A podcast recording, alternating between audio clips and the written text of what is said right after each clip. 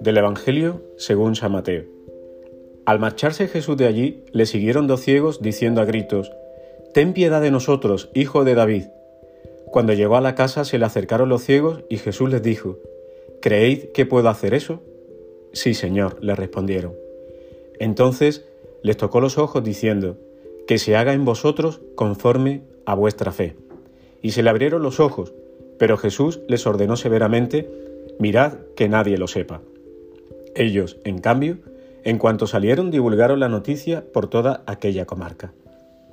Vemos cómo, una vez más, Jesús deja que se le acerquen los enfermos.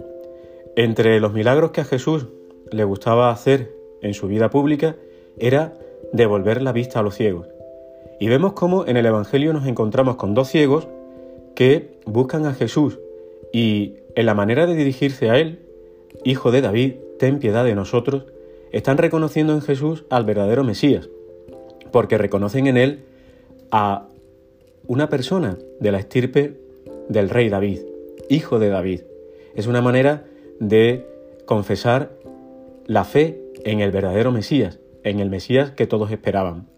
Y Jesús, cuando se acerca a ellos y le dice, ¿creéis que puedo hacer eso? Ellos confiadamente dicen, sí, Señor. Ahora de nuevo se dirigen a Él con otro título, Señor. Reconocen su señorío y su poder. Y Jesús simplemente los toca. Les toca diciendo que se haga en vosotros conforme a vuestra fe.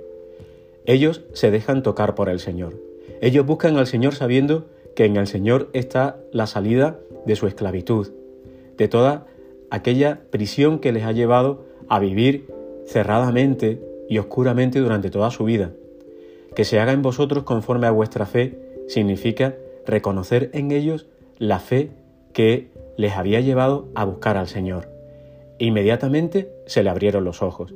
El Señor es el que nos abre los ojos, es el único que nos permite ver con luz, esa luz que disipa toda oscuridad.